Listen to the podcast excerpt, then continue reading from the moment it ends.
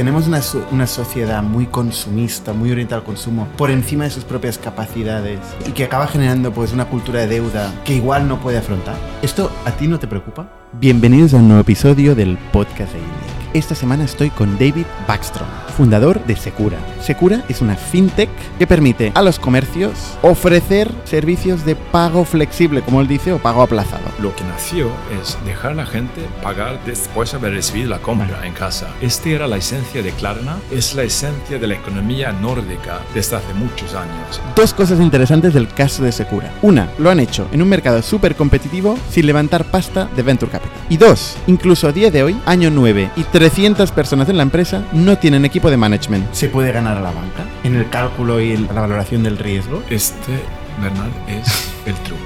¿Ah, sí? ¿Sabes lo que es el truco?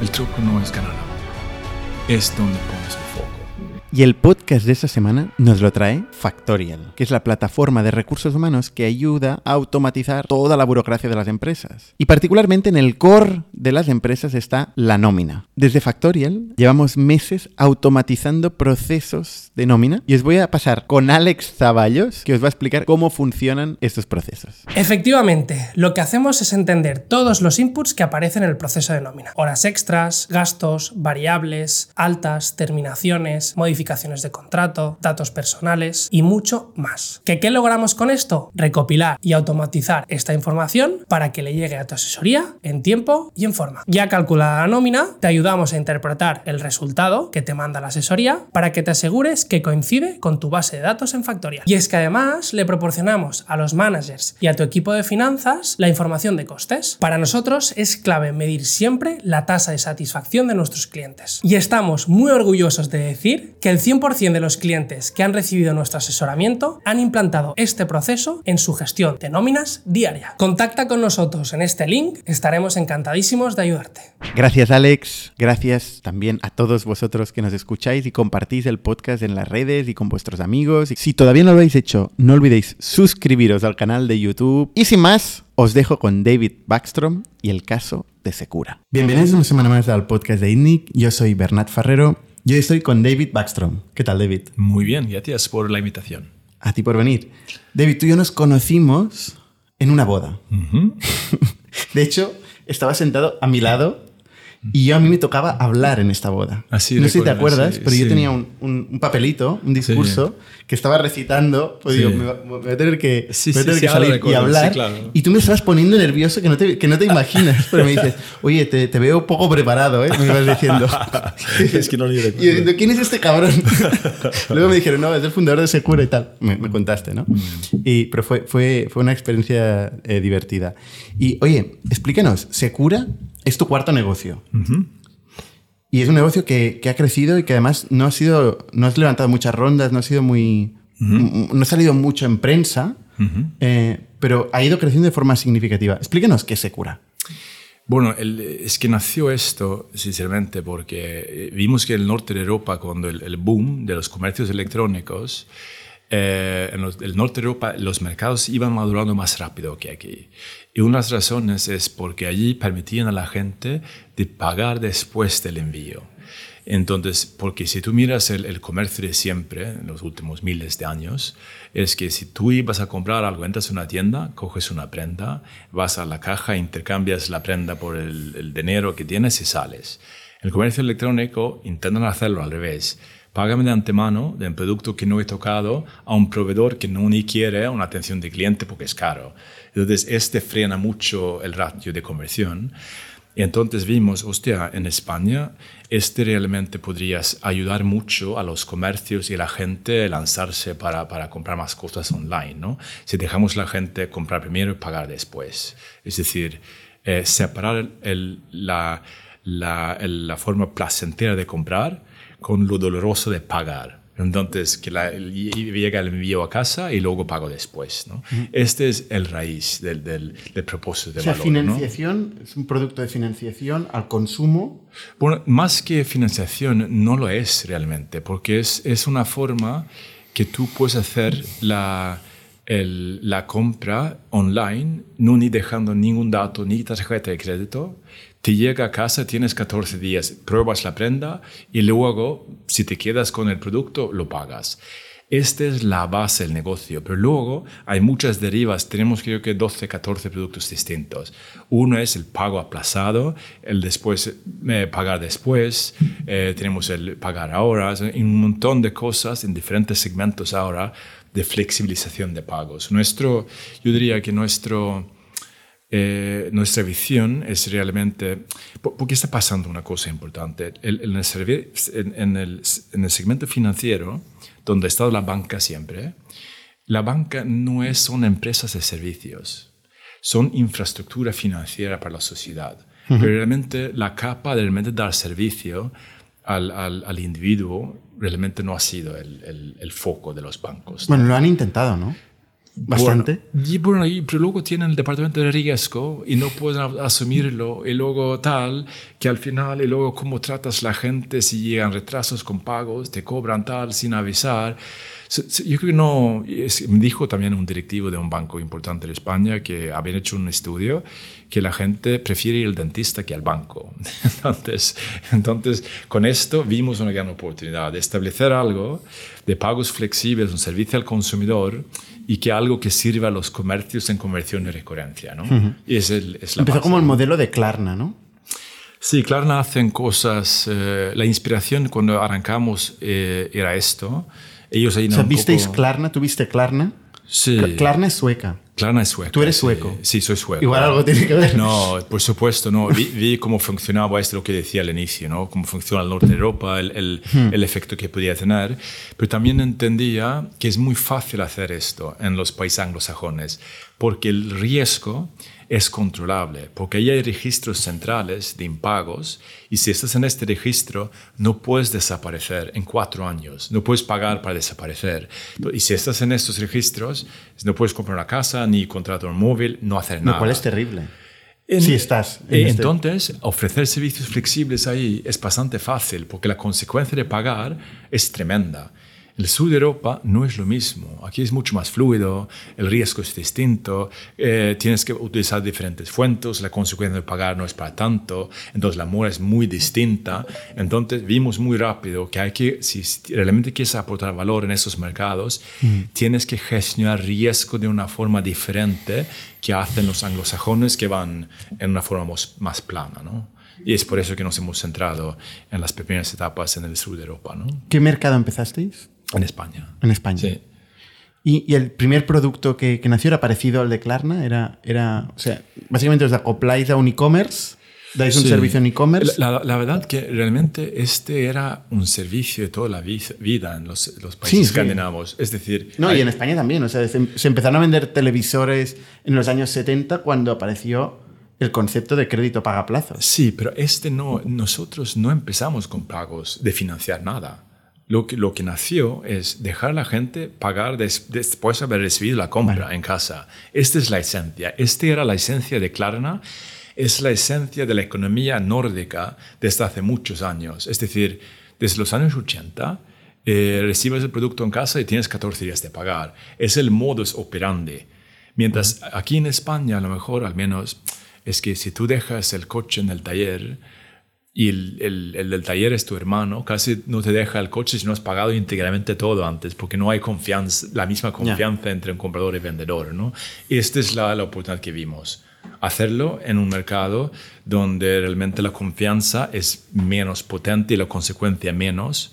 Y, la morosidad igual más alta, ¿no? El riesgo. Claro, es más alto, pero aquí cuando arrancamos, y a veces, a veces tienes que venir un poco desde fuera para, para intentar, porque aquí me decían, y recuerdo que el, abogado que iba a, construir el, el, pero David, el, cliente va a tener el dinero suyo y el, el producto, y, y, luego vais a esperar que, que, os van a pagar, pero, pero a ver, este no funciona en España, os van a dar unas hostias por todos los lados, nadie va a pagar. Entonces decíamos del inicio, imagínate si te equivocas, que realmente el, el, em, el que, pagan y que entonces el servicio, el valor que aporta es tremendo. Y resulta que a nivel de, de, de, impagos, en 85% de los sectores no es más alto que en los países escandinavos. Porque los españoles pagan. Es decir, no... no ¿En qué eh, quedamos? ¿Pagan o no pagan? no, pagan, pagan. Es decir, hay más riesgo de fraude y de algunos sectores donde hay más, eh, eh, más riesgo justo por ¿En esos qué motivos, sectores, ¿no? por ejemplo? Yo- yo- cuando se trata de productos de alto valor eh, como iPhones, eh, patines eléctricos, hay un, un serie de productos, allí eh, hay, hay muchos intentos de, hay que De tener en fraude. de fraude, porque hay que tener en cuenta que en, en, eh, en, por ejemplo, en los países escandinavos hay una identidad eh, digital que se llama identidad bancaria, que utiliza todo el mundo. Entonces, en este- esta identidad bancaria, tú entras para hacer compras y estás súper protegido, es un entorno cerrado. Aquí no, no está muy extendido. Entonces, el fraude en los países nórdicos es mucho menos eh, por este motivo. Y aquí es mucho más vivo. Hay mucha gente de, de, de muchos países, de otros países europeos, hay latinoamericanos, el- somos los más cercanos a África, es el sitio donde, donde va todo el mundo. Entonces, la composición de la sociedad es más eh, difícil de controlar, pero también es el, el, el valor que aportamos ¿no? de, de pagos flexibles y si sabemos controlar esto, porque entonces podemos dar ratios de aceptación altos a los comercios, mucho más altos que puede un sistema eh, nórdico en, en este sentido. ¿no? Vale, entonces, los productos de, de- de pago aplazado son 14 días o, o el tiempo de entrega. ¿Tienes también a un mes, dos meses, tres meses?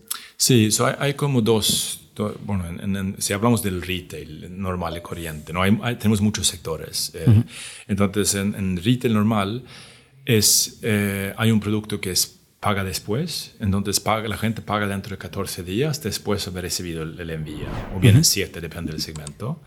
La otra es que la gente puede elegir de fraccionar el pago y lo pueden hacer en 3, 6, 12 o 18 meses. Son dos productos clave, pero luego hay productos de Navidad, regala primero, paga en febrero, en el verano, para aliviar un poco la situación en, en- en- en puntos importantes del año ¿no? a la gente. ¿no? Vale, pero esto es crédito. Es que al principio te lo he Sí. dicho y has dicho, no, no, no es crédito. El, producto, el primer producto este de, de recibir primero, pagar después, no es un crédito, es un servicio al consumidor. De, con la No tiene interés. No tiene interés. No tiene ningún tipo de interés. No tiene ningún inter- interés. ¿Dónde está el negocio? No, el negocio está que el, el- el comercio convierte mucho más con esto, entonces nos paga un porcentaje por poder dar este servicio, porque convierte mucho más que si la gente tiene que pagar de antemano. O sea, os paga un porcentaje, pero no el consumidor, sino el comercio. En, en el producto este, él paga el coste el, el- el comercio, sí. Y no lo traslada de ninguna manera, este coste no lo traslada al consumidor. No, tienes que tener en cuenta una cosa importante. En, en, eh, en el mundo de, de las ventas, en el comercio, en retail, especialmente ahora en, en- en comercio electrónico, lo que es muy caro para el- el, eh, el, eh, los comercios es que entra tráfico en su página y que no compran. Entonces, si ya has captado el interés de un cliente que está mirando un producto, puesto que si estás haciendo la compra online es muy fácil que abres 3, 4 otros comercios y eliges dónde compres el, el- el producto. No era así antes. Cuando entras en la calle, en una tienda de Sara, quizás está muy lejos la, la tienda de Mango a nivel físico, pero online es muy importante darles herramientas para la que conversión puede ser muy rápida. Activar Y- la impulsividad. eh, es activar la impulsividad y despejar. Más, yo, yo, yo no, llama- ya- no llamaría la impulsividad, yo llamaría despejar dudas. Porque mucha gente tiene dudas sobre el comercio. ¿Me puedo fiar en esto? No sé si exactamente es el producto que quiero. Eh, hay dudas. Llegas al final del mes, vale, me costará 200 euros y ahora quizás tengo que esperar para que me llegue, pero si, si, si lo compro ahora y paga en, en 114 días, me entra el sueldo, entonces lo pido ahora. Hay, hay un serie de estos temas de, de, de- de- de despejar, ¿no? Hmm. Que es una cosa un poco curiosa, ¿no? La, la gente como apura a final de mes, compra, no puede esperar, pues dices, pues espera, ¿no? Pero no. El e-commerce evidentemente tiene la visita y quiere venderle. Sí. No, y- y es decir... Yo creo que esto es muy español también, de apurar mucho, o, o pasa en todos lados. Pasa en todos lados. ¿Sí? No, no hay ninguna diferencia. Y luego tienes que tener en cuenta que al final, es decir, el valor que también das, este, este, es un ejemplo real, y no, no, no lo invento, y, lo que pasó, que tengo, un, hay un, vivo en Sitges, ¿no? Hay un, un restaurante ahí, que solemos ir bastante, eh, y me decía este tío hace, quizás era hace un año y algo, ah, vale, te vi en Google, que se confundía de si era una revista o algo, ¿no? Pero entonces me digo, y, y luego utilizaba mucho Asegura, hostia, compré un portátil en Miro a mi hija por 500 euros. Y es muy bueno este sistema porque solo me cuesta 3 euros al mes en este caso y tal. Y este me permite que mi hija ahora puede utilizar este para estudiar, ¿no? Luego tardó unos... Eh, en, este era en septiembre, me decía, David, ahora usted, mi hija venía y quería estudiar a ser policía. El curso era 1.800 euros. Y yo dije, hija, es que no tengo 1.800 euros. Me dijo mi hija, no, no, pero tiene segura. Ah, tiene segura, voy a probarlo. Entonces entró en la página y me abre esa... ¿La policía tiene segura? No, la, la hija quería estudiar para ser policía. Vale, pero digo, para hacer un curso de policía. Era un curso de algo, no sé si es preparativo, pero él mira 1800. no sé los detalles del curso. Eso es lo que me dijo a mí, ¿vale? Y entonces, el, el, el, y para hacer esto, eh, la, la, y luego me ha dicho, hostia, me, me habéis aceptado, ahora mi hija está estudiando. Entonces, ¿por qué? Porque el sistema bancario, a nivel de riesgo, a nivel de gestión, necesitas una, una nómina de un cierto tiempo. No les gustan los freelance. ¿Y, no, es por algo? ¿No es por algo? que piden eso, el sistema bancario? Bueno, pero tienes que tener en cuenta, ¿no? En, eh, como, sabes, ¿no? Es, eh, en, en, la generación actual de gente por debajo de 30 años, hostia, la gente está buscando ahora un empleo fijo. Hay mucha gente que quiere trabajar como freelance y que trabajan tres meses en un sitio, seis meses en otro. Ha cambiado. ¿Y tiene capacidad de pago? Claro, es gente en muchos casos muy capacitados. O sea, ¿no, ¿no, tiene vuestro negocio una antiselección por el hecho de hacer todo lo que rechaza el banco?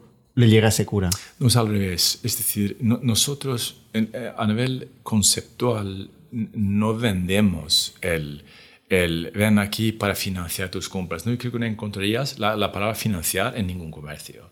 Hablamos de flexibilizar el pago cuando lo necesitas. Porque es lo mismo.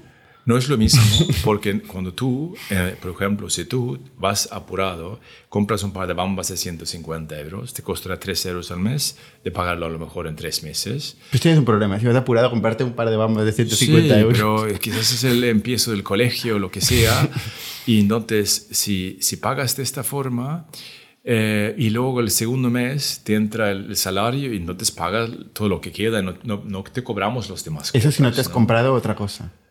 Claro. Al mes que viene, ¿no?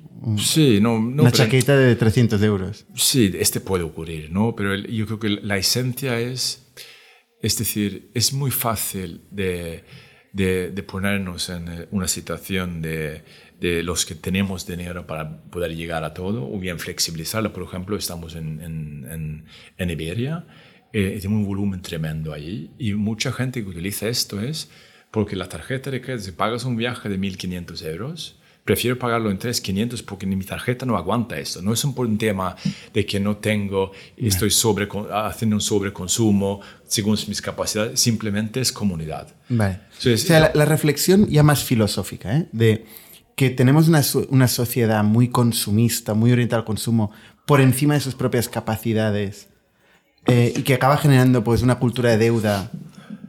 Eh, que igual no puede afrontar por encima de sus capacidades.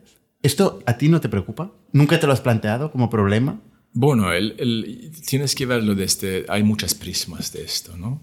Es decir, eh, primero, cada uno tiene que un poco decidir cómo gestionas. No sé si tienes una hipoteca o si en tu empresa tienes inversores. Si tienes inversores, has, has absorbido dinero de inversores de antemano. Pero no es deuda.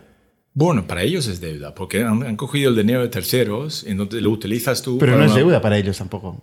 Bueno, es capital, es sí, riesgo. Es riesgo. Sí, es, un, un, cierto. Es un asset. Pero, es, es, jugar con el dinero de otros. ¿no? Es decir, igual sí. es que a veces tienes necesidades. Pero el problema de la deuda, el gran problema de la deuda es que hay que devolverla. Es un problemón esto. Sí, con, con, pero, pero sí, también es cierto de, de, cuánta gente hay hoy que no tienen deudas, por ejemplo, de casas, de coches y tal. Eh, en, en, la sociedad, por supuesto, hay que ir con la, la, los préstamos responsables ¿no?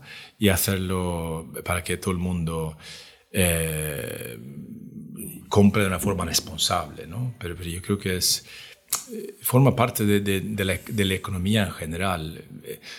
Y, o sea, genera, genera economía. Genera economía. Este siempre lo ha hecho, ¿no? Es decir, en, en, en Estados Unidos había un... Eh, que, que, sabes que tenían un acceso a, a, a tarjetas de crédito. Mm. Allí, en los años 80, er, yo creo que era el pico de, de, de, gente que tenía tarjeta. Y luego ha ido bajando. Entonces, porque las nuevas generaciones no quieren una tarjeta de crédito, quieren comprar las cosas eh, de una forma más responsable y es que no están solicitando. 2010 pasé por primera vez tarjetas débito, pasaban el tarjeta de crédito a nivel de volumen de negocio. Y la gente empezaba entonces, cuando lo necesitan, utilizar sistemas como el nuestro en cosas puntuales que me iría bien. Por ejemplo, voy a hacer un curso ahora, el curso me cuesta 4.000 euros, prefiero pagarlo mes a mes. Entonces lo hacen al momento, pero no absorben como una tarjeta de crédito para ir consumir con el crédito. Al inicio bajó casi 20% las ventas online antes que estaban sistemas que podían cubrir lo que cubrían antes. ¿no? Si, de alguna forma creo que el, el, camino ahora es que la gente no, no se endeuda a nivel de, de, de, consumo de la misma forma porque no utilizan tarjetas de crédito de la misma forma. No como en Estados Unidos. Estados Unidos es una locura. Sí. Todo el mundo paga por defecto. Sí a crédito. Sí. Con una tarjeta de sí. crédito. ¿no? Ya, no, ya ni se lo plantea, paga sí. crédito. Aquí no, aquí es verdad igual que hay más esta cultura de un tema puntual. ¿No? Sí, y luego hay, hay como muchos servicios, ¿no? Estamos eh, va, eh, trabajando con casi todas las, eh, las eh, empresas del sector dental, todos los, en los talleres cuando tienes un coste imprevisto, ¿no? Vale. Es que te estropea el coche, y sabes que cuando estás en casa esperando, hostia, ahora me van a llamar del taller y me van a dar la hostia, ¿cuánto voy a tener? Oye, te sube a 500 euros. Ahora pueden decir, hmm. te sube a 500 euros, si quieres, sin coste adicional, pagas a 3. Es decir, hay situaciones que no es un tema de sobreconsumo, son necesidades y situaciones puntuales en la vida donde necesitan flexibilizar un poco el pago. ¿no? Uh -huh. En el último podcast que hicimos hablamos de la deuda de la educación mm. concretamente, que en Estados Unidos más de 2 trillones, o sea, más, más de dos veces la economía española entera, mm. en deuda de estudiantes, sí. con intereses altísimos, mm. y que además es una deuda senior que hay que devolver en cualquier caso. Es, es, un, es, una situación bastante, bastante curiosa. Y si vamos a, a, la, a, la, gestión del impago, ¿cómo, cuando, un, cuando un cliente no puede pagar, ¿qué pasa? Sí, entonces, este es, eh, entonces hay, hay, como tres situaciones distintas de impagos. Es el fraude, la gente que no quiere pagar y la gente que no puede pagar. Y puesto que no, hay que diferenciar. Nadie dice no quiero, ¿no? Pagar. Eh, no, pero este, ya ves, ¿no? si la gente no contesta, si, si no te hacen caso, si, si cuelgan vale. y tal, es gente que no quiere pagar. Han comprado algo no, no les apetece pagar sí, sí, sí, hasta que el evento tal. ¿no? Entonces hay que dimensionar bien el, el, proceso de recobro, como llamamos. Entonces, nuestro, ese detectamos, para serte sincero, era más suerte que, que otra cosa, que, que, detectamos bastante rápido de que si tratamos la gente muy bien, en la cuando tienen problemas de pago, eh, nos devolvía mucha confianza y empezaba a generar en redes una reputación muy positiva. Yo creo que tenemos NPS hoy de 88 y un Trustpilot de 4.8. Y por ser una empresa financiera, son números súper altos. ¿Por qué? Porque nuestro departamento de, de, de Debt Collection, eh, el lema que tiene es buscar la forma cómo ayudar a la gente a pagar. Es decir, cuando llaman y si entras, la gente que no puede pagar, no tiene sentido presionarles algo que no pueden asumir, ¿no? Entonces, el trato y la, es por eso que lo llamamos humanizar pagos y financiación. Es que intentamos tratar a la gente como personas cuando están en problemas. Luego hay un colectivo, la gente que no quiere pagar. Allí hay que ir con, con los procesos eh, que existe para realmente eh, que se espabilen para devolver lo que necesitan. ¿Cuál es el proceso? Porque al final es una cantidad pequeña, es difícil luego de, de contratar un abogado Sí. Eh, vosotros ya lo tendréis seguramente en plantilla, sí. ¿no? Pero, pero ¿cómo, ¿cómo gestionáis esta, este recobro de 100 euros? Sí, no, pero, hay, pero 100 euros también es, es, cierto que nosotros... Eh, estamos en, eh, en, importes hasta 4 o 5 mil euros, ¿no? o sea, a veces son cursos de 4 mil, 2 mil, 3 mil, 1500, al final puede ser un importe más elevado, ¿no? Y es a menudo ahí donde le cuesta a la gente, ¿no? Los, los impagos de 100 euros o, o tal, no, no hay eh, tanto ratio de impagos ¿no? y plazos cortos. Ahí es más en los importes bajos, es más gente que intenta hacer una, una perula, ¿no? más, que, que, otra cosa. Ahí entonces hay que ir con recordar a la gente, lo hacemos a nivel interno, no metemos ningún late fee en las primeras regulatorios y cuando vimos que es que es gente que no le apetece pagar, porque no contestan y se mantienen, se hacen huecos, ¿no? Entonces, ahí vamos mordiendo bastante, porque... Este, ¿Pero ¿qué, significa morder a la práctica? No, entonces allí hay que tener un poco de ayuda de, a lo mejor, algún proceso judicial, que tiene que una Hacéis una denuncia. Sí, hay que hacer una denuncia. Después, si, si, no si no contestan en seis meses, o no, hay que tener un soporte jurídico para que realmente que paguen. ¿no? Intentamos evitarlo lo máximo para intentar, la, pero, si la gente evita el diálogo, entonces hay que, hay que subir un poco el... Porque al final hay que hacerlo, porque si no corre la voz de decir, oye, el Secura no hace falta pagarle y... ¿No? Sí. hay que, hay que... Más que correr la voz, es, es decir, es, eh, para poder dar esta flexibilidad que creo que, que lo hacemos bien, eh, a una gran parte de la sociedad porque, no, eh, porque estamos pasando nuestros algoritmos en, en datos, eh, en otro tipo de datos que hace la banca que nos permite tener un ratio de aceptación más que el doble que la banca. Y para poder hacer esto, requiere que los que damos la posibilidad de pagar de esta forma, si no pagan, afecta a los que realmente necesita este sistema. es importante al menos comunicarte ¿no? e intentar eh, hacer el pago. Es más, más un tema de para, poder, para mantener el modelo y poder ofrecer esto, necesitamos que los que, que, si, si, la gente no tiene la gana de pagar algo que han comprado, es que tiene que pagar. Allí, hmm. eh, A nosotros nos, vienen muchos emprendedores que quieren hacer cosas de fintech ¿no? y dicen que, pues, tienen el algoritmo, un algoritmo mejor que la banca. Pero yo, yo, me creo que a la banca le cuesta dar un servicio, una experiencia de usuario, un servicio adaptado al cliente, pero en riesgos se puede ganar a la banca. En el cálculo y la, o sea, la valoración del riesgo. Este, este, Bernard, es el truco. ¿Ah, sí? ¿Sabes lo que es el truco? El truco no es ganar la banca, es donde pones el foco. Nosotros ponemos el foco en ratio de aceptación lo más elevado posible eh, entonces podemos sostener una mora eh, a un cierto nivel que es más alto que la, que la banca, eh, mientras el banco no quiere nunca perder dinero. Es decir... ¿Qué, mora, ¿qué mora tenéis, por ejemplo, comparado con la banca? En, en, muchos sectores, cuando hablas de la mora, siempre digo lo mismo, es decir, hay 15 distintos sectores, hay distintos plazos, hay algunos sectores donde la mora está en 15%, hay otras donde la mora está en 0.4%, entonces es muy disperso.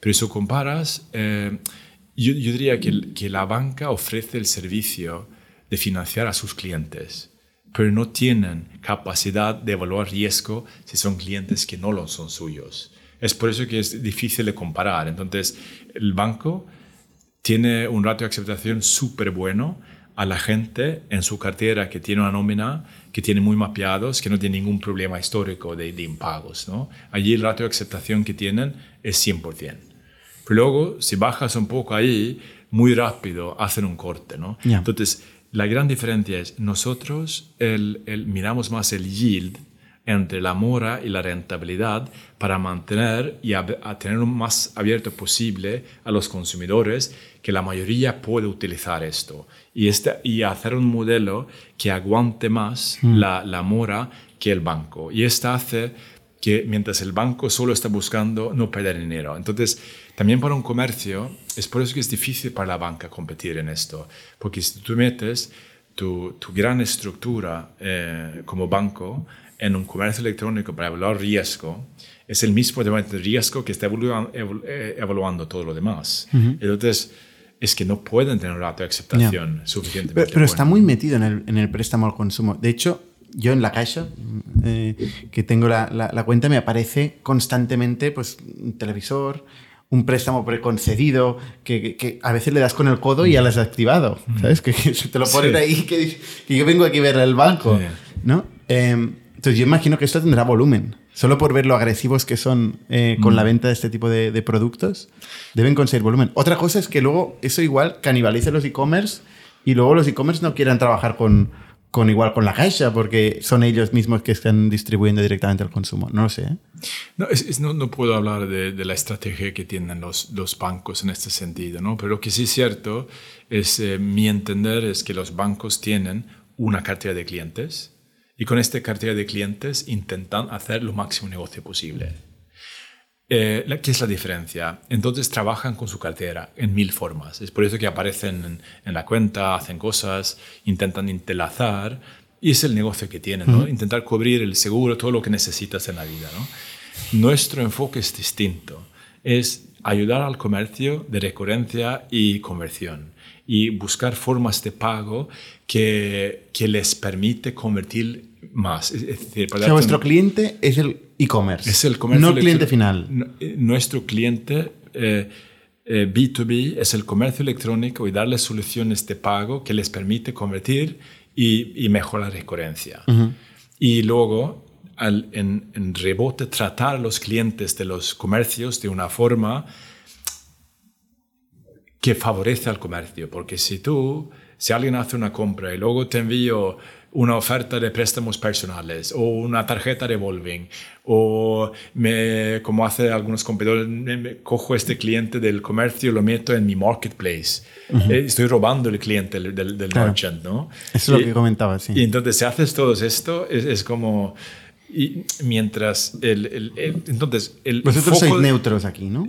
Hay que ser neutros y realmente buscar formas que funcionen para el consumidor comprar en este comercio. Por ejemplo, estamos muy avanzados ahora en algunos segmentos como en, el, en, en las ópticas, que estamos lanzando un- algo súper nuevo, eh, que realmente le va a permitir a la gente eh, pagar de otra forma. Y solo por poder pagar de otra forma eh, van a cubrir una necesidad que tienen muy superior. Entonces, Mientras, si tú miras el banco, tienen una cartera y con esta cartera intentan dar servicios a sus clientes. Las empresas de crédito de consumo utilizan los, los, los comercios donde están integrados para generar leads para luego venderles un préstamo personal. ya. Hay las plataformas quizás de, de eh, como algunos competidores que tienen su marketplace. Entonces has hecho una compra en, en, en el merchant Ya. y el próximo que pasa que te envía un montón. Vale, sigue comprando, pero compra todo a través de mí. Eso no lo ¿sabes? hacéis vosotros. No, nada. ¿Vosotros no tenéis el, el email del cliente final? Sí. Sí, Pero no nosotros- le mandáis comunicaciones No, directas. eh, Y, si mandamos comunicación, lo hacemos junto con el comercio donde viene el... el, el, el ¿No tenéis muy- un marketplace luego? No, tenemos muy claro una ¿O hacéis cosa. push de créditos directamente No, al cliente? Nada, no. nada, nada, nada de créditos. O sea, el que es- cliente es, del e-commerce. es del comercio. Y lo que, lo que sí estamos ayudando a los comercios, si tú compras un, un iPhone en, en Phone House y, y- y en los, en los eh, eh, correos que vienen de pagos, Phone House a lo mejor en estos correos pueden darles ofertas a auriculares o productos eh, Vale. eh, eh, tal porque le interesa al cliente final, ¿no? Y es, es suyo, pero, pero no Pero eso no es el desviamos. trabajo suyo ya del comercio. Sí, pero hay mucho poder porque las empresas fintechs han tenido un poco de éxito en... en, eh, porque hay, hay una verdad eh, potente que quizás la gente fuera no sabe, que el, el, el poder de la comunicación que tienes cuando en- cada mes envías un recordatorio de pago, el ratio de apertura ahí es 10 veces más alto que un- un- cualquier campaña de comercio de email marketing. Vale. Entonces, si allí haces un, un embedded información del comercio que le interesa al, al consumidor, tiene un ratio de conversión brutal. O sea, en eso ayudáis la- a la recurrencia, no solo a Ah, la conversión, exacto, sino a la exacto. recurrencia. Esa es la recurrencia. Y esta recurrencia es cuando me preguntamos la competencia anglosajón que tenemos, ellos utilizan la recurrencia para que vuelva recurrencia en su entorno, no en el entorno del comercio. O sea, siempre hay matices. este, Pero este es, tenemos súper claro. Sois muy claros que, que vuestro negocio es, el, o sea, vuestro cliente es el merchant. es ayudar al merchant y tratar bien al consumidor. Este es el, ese es en todo lo que hacemos. Por eso que lo que hemos hecho con la empresa es no ni vemos competencia, eh, porque hemos verticalizado todas las áreas. Es decir, en formación tenemos un producto que tiene un montón de diferentes features eh, por teléfono, por, con soporte muchos procesos que necesita un centro de formación. Por ejemplo, los centros de formación ahora hemos desarrollado un modelo que pueden aceptar estudiantes de Latinoamérica. Porque quieren una, una, una diploma de un, de un centro europeo, pero no podían gestionar todo el tráfico latinoamericanos que quieren estudiar aquí por el tema de pagos. Entonces ahora lo pueden, pueden absorber todos estos gente porque nosotros gestionamos, pueden pagar al mes. Porque en Latinoamérica es muy común, ¿no? Entonces, otro ejemplo de una plataforma se llama Educa, nuestra plataforma allí. Y esta plataforma ahora estamos lanzando, eh, iremos a Reino Unido, en Estados Unidos, con la misma sistemática. Es decir, porque cualquier persona que quiere estudiar algo en Reino Unido tiene una diploma allí y eh, entonces, pero pagar todo de golpe es muy caro. Pero si tienes un curso de 12 meses, pagarlo mes a mes, ¿no? Y eso no lo pueden gestionar. es decir, no somos una empresa BNPL, es, somos una empresa de, de soluciones embedded de pagos hmm. en los entornos de los clientes que ayuda a los, a los consumidores a acceder más servicios y al, al, a los... Eh, a los merchants mejorar la conversión de la Luego te preguntaré el go-to-market porque me parece súper complejo hacer un, multi, un multiindustria, multipaís, multitodo, ¿no? Como, como hacéis el go-to-market. Pero acabar de, para acabar de entender del producto, em, el, el, si tú me has dicho, podemos aceptar una mora más alta que el banco, eh, y podemos conceder más crédito que al banco. Vale, entonces, ¿dónde está el truco? El tipo de interés tiene que ser más alto que el banco. Eso es lo que me, me, he quedado pensando, ¿no? No, y, es esto, y en esto tienes toda razón. Hay un, este es súper divertido, este tema. Porque, ¿qué ocurre? Es que si miras los años, hace 20, 30 años, metieron en, Europa que todo el mundo tenía que explicar el TAE de la misma forma, porque había un problema porque en las financiaciones que hacía la gente de coches y de casas no era transparente para el consumidor. Entonces el consumidor acababa no poder saber lo que es el uno el otro, entonces se empezaba a regular mucho esta área. Pero ¿qué ocurre? ¿Qué estamos haciendo nosotros? Estamos en importes bajos y es como un servicio de, a la gente. Es por eso que lo llamamos flexibilizar el pago. Entonces, si tú quieres comprar unas bambas para decir algo, ¿no? Y las bambas lo que decía antes, ¿no? Si las bambas cuestan 150 euros, pagas un coste mensual de 3 euros por el servicio, pero no me, eh, luego, por supuesto, se traslada desde dentro de tal, pero tenemos muchos costes operativos, pero es muy poco dinero, estamos hablando de 9 euros. De, de, un, de un plan de 9 euros, pero que si lo metes en el TAE igual es un 20%, un 30%. Si metes el TAE en estos importes, es, a lo mejor llega a 70-80%. Hostia. Y si haces muchas compras de, de, muy, de importe bajo en planes, en planes cortos, es muy rentable. Y para el consumidor no lo percibe caro, porque lo percibe como un servicio, porque paga un coste mensual de 3 euros por, por pagar de esta forma pero ¿y, la regulación qué dice? Porque una cosa es cómo lo percibe y la otra es qué dice la regulación, que al final es tú lo que tienes que mostrar de una manera o de otra, ¿no? Sí, no, pero la regulación en cada país es distinto, ¿no? Lo, importante aquí es, hay un tema de usura, hay un tema de tal, pero, pero es lo que vamos hablando con los reguladores, ¿no? Estamos hablando aquí de alguien que fracciona una compra de 100 euros o 150, es que paguen 3,50 euros o 5 euros el regulador, el, en, en los casos que nos han llevado, en algunos casos los jueces dicen, pero este importe es tan bajo que no tiene sentido hablar de... Me has dicho hasta 4.000 euros, ¿no? Dime. Has dicho hasta 4.000 euros. Sí, hasta 4.000 en, en, en, ciertas. El, el, gran, yo creo que el promedio tenemos, el, el, promedio de pedido está en 280, 300 euros, el, promedio, ¿no? So es, eh, yo creo que aquí, yo creo que es la innovación que hemos aportado a la sociedad aquí, es es traducir pagos flexibles a un coste mensual y cuando no quieres, si no quieres seguir con este plan, amortiza sin coste. Entonces, si tú empiezas un, quieres pagar este en seis, el segundo mes tienes dinero, amortizas y no sigues pagando las cuotas. Esta es la forma como intentamos cambiar el rumbo, porque por hacerlo de esta forma eh, y verlo como un servicio más que financiación, eh, pues, pues, ya lo, yo creo que tenemos 4.000, tenemos 2.2 millones de clientes en España, ¿no? Y, y creo que... Clientes finales. Clientes o, consumidores, merchants. no Ah, vale. consumidores. ¿Y merchants? ¿Cuántos tenéis? 5.500 por ahí. Y el, eh, el, eh, lo que dice el consumidor, porque decimos cada mes, cada mes, 4.000 tíos que están haciendo una evaluación del NPS y el Trustpilot y no influimos en nada y salen 88%, son súper contentos. Y por hacerlo de esta forma, podemos dar flexibilidad en importes bajos eh, porque podemos aguantar más mora con, porque hay más margen en el modelo de negocio que hemos establecido. Y con esto el merchant queda como un ganador. Pero entonces es, es por eso que los bancos no podrían verlo de esta forma, porque bancos tienen otra, otro rol en la sociedad Ya. en, en este sentido. ¿no? O sea, a vosotros la regulación, que al principio, antes de empezar a grabar, me has dicho, bueno, es un entorno muy, muy regulado, país a país. Y yo te decía, bueno, el mío también. Estamos Sí, eh, sí. los dos eh, secándonos las lágrimas de quién está más regulado, ¿no? Eh, y, y tú me decías, "Ostras, es complicado. Y yo te pregunto, entonces, ¿no estáis obligados a mostrar eh, el, el crédito, o sea, el interés de una forma Sí. homogénea? Sí, O hay- podéis decir es una cuota de servicio y ya está. es- una cuota de servicio y siempre está enlazado cómo sería el TAE, cómo sería, pero O nosotros... sea, tenéis que comunicar cuál es el TAE. El Claro. 70%. Tenéis que poner es un está 70% de TAE. En cada compra está.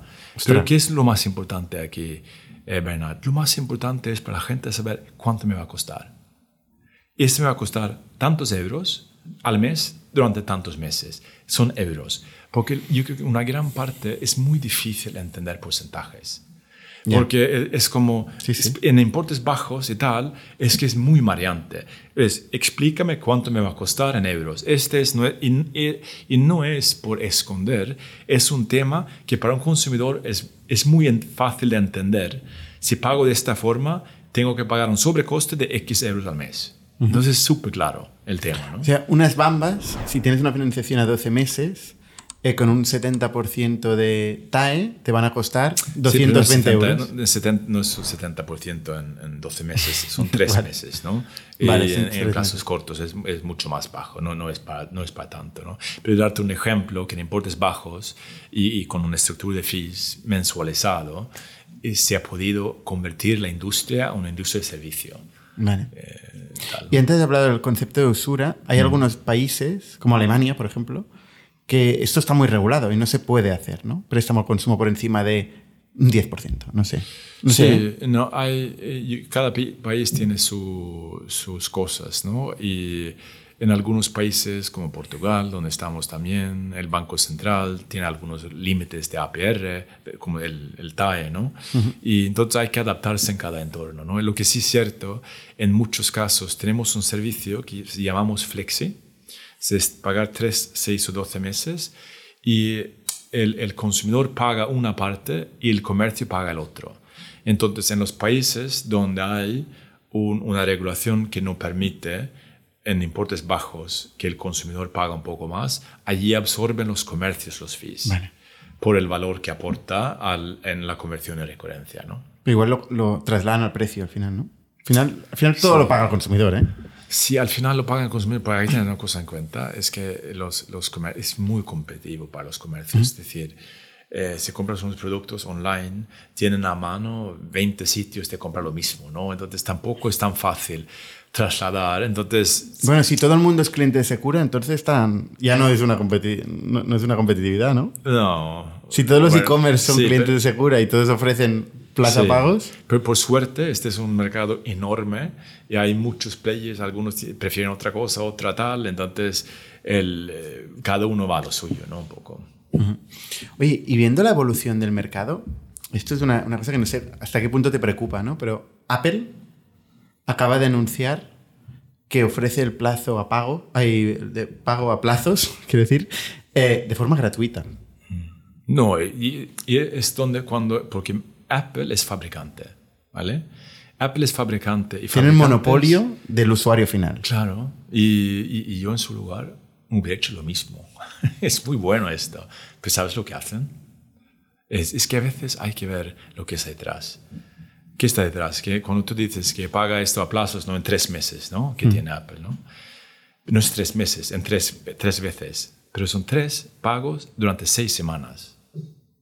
Es, es decir, seis semanas y tres veces, eh, aportas muy poco valor. Porque no, no es, es, decir, es que casi tienes que pagar todo de golpe, ¿no? Entonces hay que ver a menudo en la letra pequeña lo que significa. Y luego, yo creo que, yo creo que si no me equivoco, el, la penetración que tiene Apple en España son 11%, ¿no? O algo así. Entonces, utilizan esto para la gente que compra productos de Apple. Pero al final, mi pregunta es, ¿el riesgo más plataforma? Porque quien dice Apple luego dice Google también, ¿no? Mm.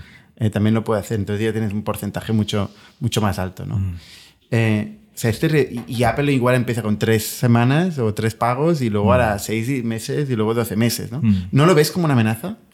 No, entonces, eh, para explicar esto, es decir, nosotros vamos, no, no, trabajamos a nivel genérico, tenemos unas soluciones verticalizadas. si me permites, te puedo explicar en dos minutos el producto de de ópticos para que entiendes porque no veo, porque no, hay, ni, no, no lo vemos ni como competencia, ¿no? Vale.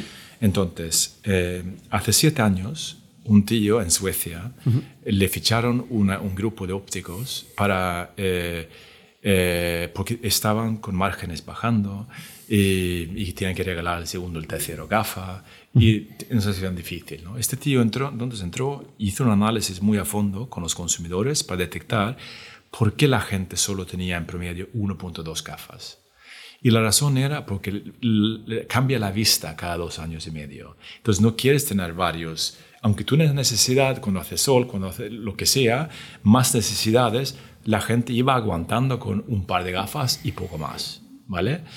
Entonces él vio, hostia, entonces cambió él el sistema en los ópticos para que cuando entras en una tienda haces un análisis de necesidades a menudo salió tres gafas distintos y a partir de ahora pagas un coste mensual y si te cambia los, cuando cambia el, em, la vista, te cambia los cristales sin coste. Y una vez al año cambias un marco. Ahora ha pasado siete años de este producto, ahora tienen eh, 550 mil suscriptores de esto, en, en, una región de 18 millones de personas. la prevención es llegar a un millón en 2025. O sea, gafas as, a service. Gafas as a service. Entonces, lo que hemos hecho aquí, hemos cogido este tío, lo hemos integrado con nosotros, hemos desarrollado tecnología. Entonces, para los ópticos ahora, tenemos como cuatro capas de servicios. Uno es el sistema, el, los procesos que tiene que en la tienda. Tenemos un equipo de Subscription Transformation que está fuera en las tiendas. Esta marca se llama Óptica para ayudar a los ópticos, porque ¿qué ocurre? Que eh, van a duplicar, duplican las ventas en Suecia, el EBT sube 3.7 porque, porque ya no tiene que regalar producto, porque el consumidor ya, y para el consumidor es un valor tremendo, porque de repente puedes eh, utilizar un servicio eh, de una forma que tiene sentido y además puedes mejorar y cambiar más frecuente a nivel médico. ¿no? Entonces, estos típicos casos donde nosotros entramos con soluciones verticalizadas. Entonces, para esos ópticos, montamos un modelo SaaS donde está la financiación, está todos los pasos y que es ideal. Y este es el enfoque que tenemos en cada vertical. Entonces... Si tenéis más integración con el merchant que lo que puede ofrecer un Apple. Exacto. O un PayPal, porque PayPal también ofrece lo mismo. Sí, pero ese es el tema, ¿no? ¿Quién va a estar allí en las tiendas? Ayudarles con la transformación, porque vender unas gafas o conseguir usuarios en las tiendas no tiene nada que ver. Necesitas expertise. Yo, esto, eh, David, me lo creo si os enfocáis a unas industrias en particular. Pero si resulta que vais a todas las industrias del mundo, en eso probablemente os gane Apple, ¿no? Sí, pero nosotros no, tenemos ningún producto homogéneo para, para, todos. Tenemos un producto específico para durable goods, otro para fast fashion, tenemos otro para formación, otro para dental. Dental estamos lanzando ahora con un gran grupo un tema de suscripción de, eh, de, tal, que también va a cambiar, el, va a mejorar mucho la salud bucal de los consumidores españoles. Entonces, no, no vemos ni este negocio transversal, una plataforma, una cosa para todo, porque para esto hay los financiadores de las plataformas y van a convivir allí, pero nosotros vemos el valor que aportamos es un producto muy focado a sectores y luego no vemos ya ninguna limitación geográfica. Es porque ahora justo a las 3 tengo una, una llamada con un óptico de Estados Unidos de, que está bastante avanzado, ¿no? Entonces iremos con esto productivización mucho más profunda. Algunos sectores son muy maduros y allí les da, vamos a correr a muchos mercados internacionales. Y para otros estamos más incipientes y que estamos construyendo en España, como es nuestra cocina, las soluciones antes de escalarlo. ¿no? Vemos que nuestro futuro es la verticalización. Vale, vale. Entonces, yendo al go-to-market, eh, ¿cómo, ¿cómo vais a buscar clientes? Tenéis, has dicho 5.500 clientes merchants, que es mucho. Entonces, ¿cómo, ¿cómo, lo estructuráis? ¿De un proceso de B2B mm, sales, de, con un SDRs, account executive que van buscando por país eh, clientes? ¿Cómo, ¿Cómo lo hacéis?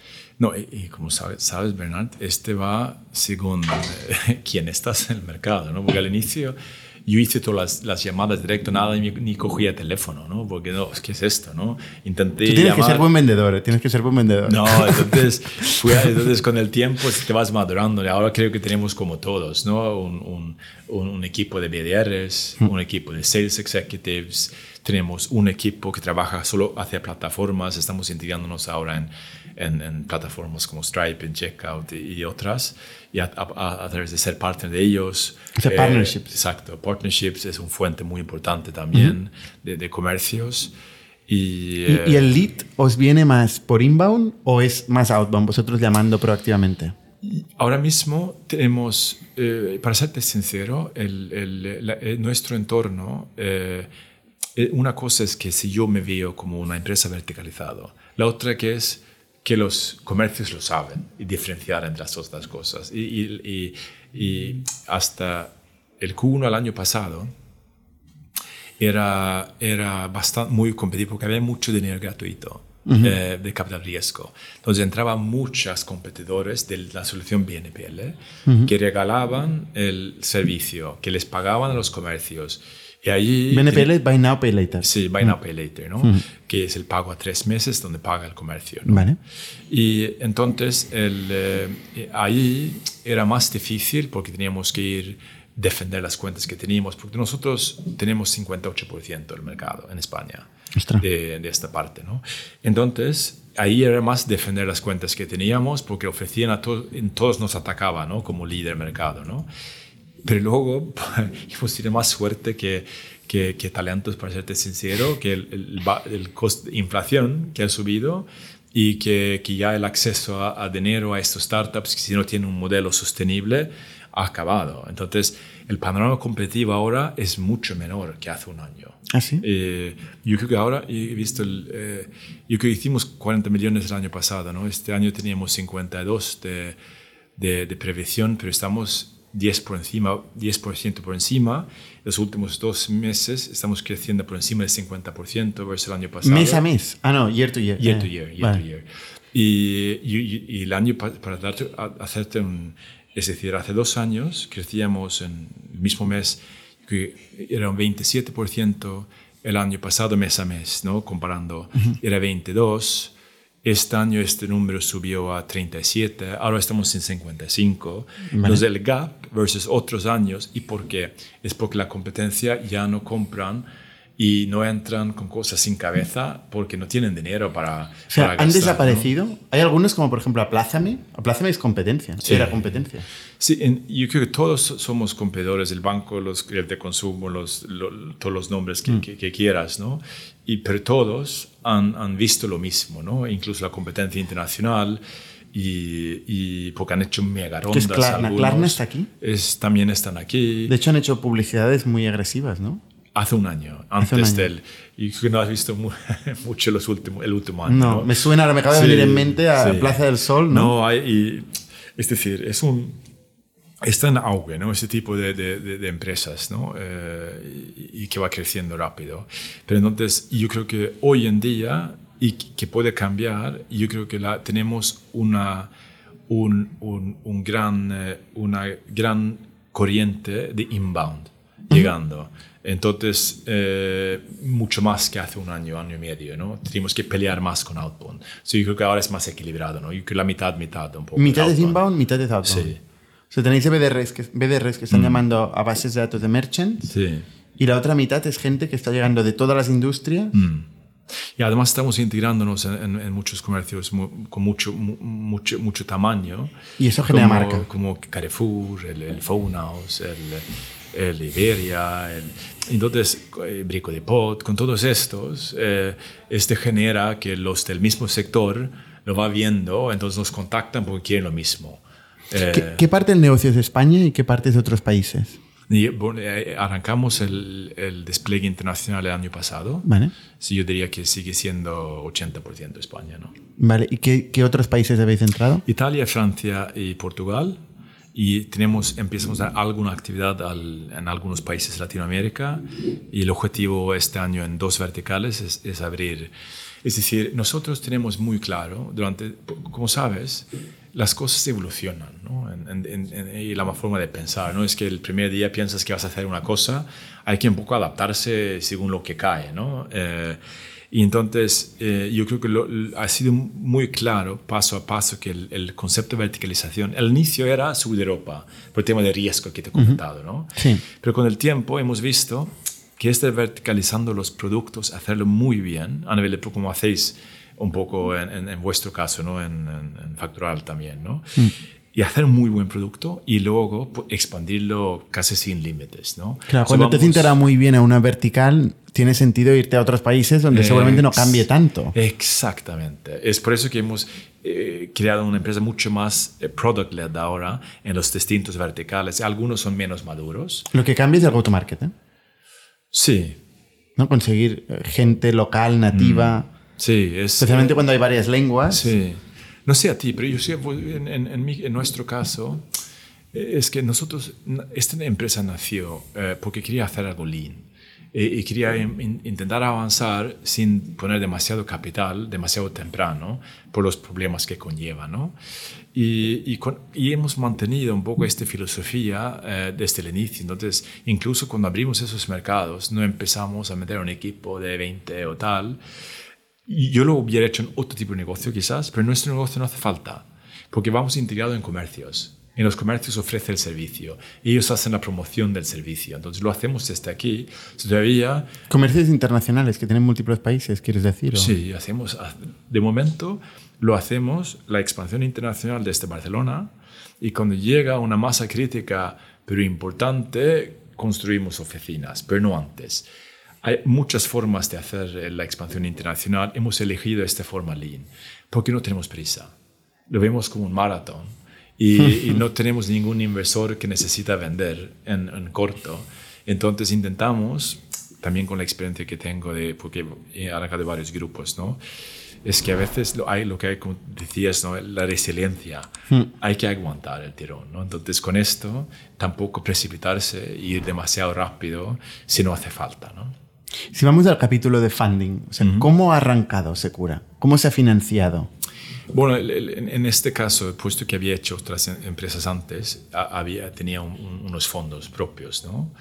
Pero luego hice una cosa, pensaba, hostia, ¿cómo vamos a hacer esto diferente? Porque es cierto que la otra empresa que tenía de telemedicina, allí tenía private equity, VCs, friends and family. Al final dediqué 80% de mi tiempo de gestión al accionario. Pensaba, no quiero esto quiero construir algo sostenible de largo plazo. Y entonces pensaba, ¿cómo hacer esto para que sea superar las distintas fases que vamos a ver? Entonces lo que hice al inicio, invitando a emprendedores que han hecho viajes antes para invertir un poco era, y, y además hacerlo lean. Entonces arrancamos, pero los, los dejé invertir más por la posibilidad que luego iban a poder incorporarse o que podían tal, pero también porque son, están acostumbrados de evaluar el riesgo en cada fase. Entonces, uh -huh. yo creo que no hicimos ningún Excel con un forecast hasta el tercer año. Entonces, solo decimos, esta es la oportunidad, estos son los retos, este puede ser una muy buena inversión por estos motivos y tal, pero no sabemos, no tenemos ni idea de cómo va a ir. Y entonces, pues, después... Bueno, pero tú tenías un track record. Hay que decir, sí. ¿no? Nos está escuchando muchos emprendedores que dicen, sí. ya, yo lo hago y no, y no me dan el dinero, ¿no? Tú tenías un track record no, de haber montado negocios y además, grandes. Y además tenía un poco de, de, de, dinero desde el inicio, pero también claro. es cierto que que una vez cuando lo has hecho un par de veces sabes las fases que tienes que afrontar. Mientras a veces no tienes elección, necesitas contar una historia que es invertible.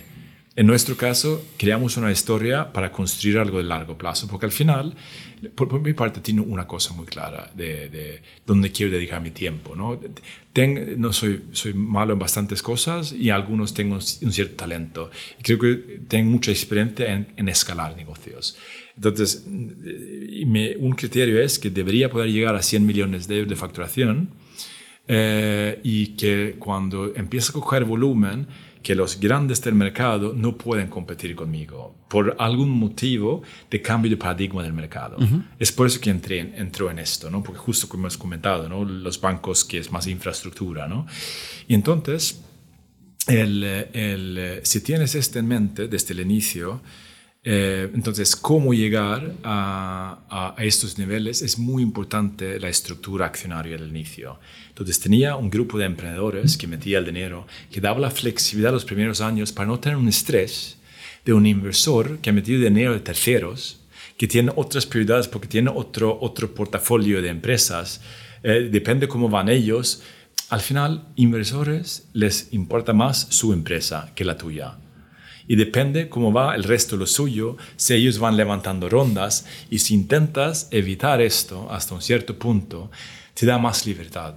Depende del inversor, hay que decir. ¿eh? O sea, esto que dices son inversores igual que, que, bueno, no son tier one, ¿no? Gente con reputación y tal. Pero dime un inversor que no... No, a ver, si a mí un, si a mí un inversor me, me añadiera presión de este tipo, porque no sé qué le ha pasado a su portfolio y tengo que vender o mm. tienes que hacer, tomar X decisiones, para mí eso sería fatal. Mm. O sea, yo, eh, la reputación creo de este fondo sería mala. Sí, pero mira lo que está pasando. No, es verdad. ¿eh? En, los, en los techs, ¿no? Es decir... Ahora, eh, mismo, ahora mismo es verdad que todo esto... Claro, ahora... está volviendo los tiempos de lo que tú decías. Es, un backfiring ahora, sí, ¿no? Sí, sí, Ha sido vendiendo a top line, levantar dinero a top line y luego llega un momento donde, hostia, ahora tengo que centrarme de, ganar dinero de repente. Luego tienes una cultura de empresa que no está acostumbrado a esto.